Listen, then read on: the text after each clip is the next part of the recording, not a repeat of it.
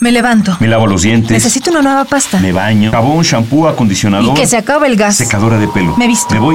Manejo. El tránsito. El humo. Las llantas. Voy tarde. Clic, clac, clic, clac. Y se va el día. Y tu huella de carbón. Hídrica, ecológica. Nuestra huella en el planeta.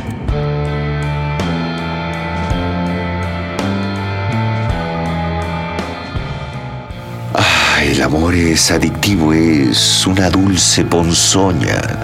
I want you. ¿Te has dado cuenta que tú y yo tenemos química? Ay, sí. Me di cuenta desde hace mucho. ¿De veras? Sí. Desde la universidad. Yo también. I want you so bad. Pero a veces puede empalagar demasiado el corazón. ¿Sabes qué? ¿Qué? ¡Largo! No te quiero ver más por aquí. Este, Está- Me intoxica tu presencia. Me haces mucho daño. Pues ¿sabes qué? Me largo, fíjate. Qué bueno. Eres una víbora. Sí, tu mamá. una tu víbora. mamá es la víbora.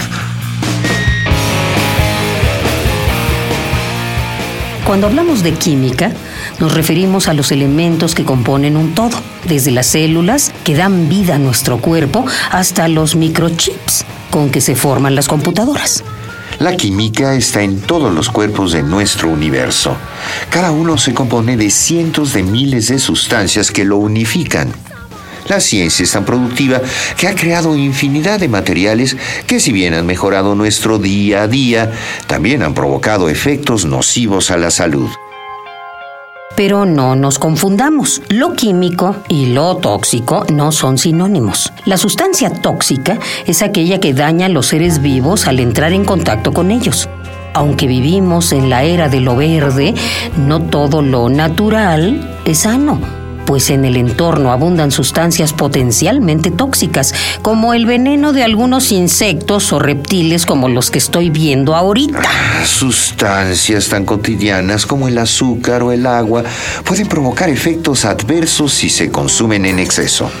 Dicen que la dosis hace al veneno. Y sí, la cantidad es fundamental al hablar de la toxicidad de una sustancia, aunque además entran en juego diversas características. Para alguien con alergia a los mariscos, hasta un pequeño camarón puede ser perjudicial. Por esto y mucho más, Ecopuma te da tres ideas para hacer la diferencia.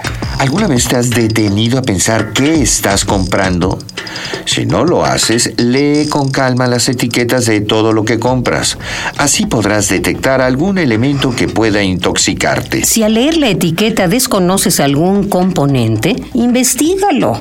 Acude con un especialista o visita un sitio confiable en la red. Y por último, si aquello que consumes utiliza sustancias dañinas para la salud y el ecosistema, no lo compres. Con ello no solo se reduce su demanda en el mercado, sino que estarás contribuyendo a preservar nuestro medio ambiente y el de generaciones futuras. Huella de carbono. Hídrica, ecológica. Huella humana. Pasos inmediatos. ¿Cuál es la dimensión de tus pisadas? Nuestra huella en el planeta.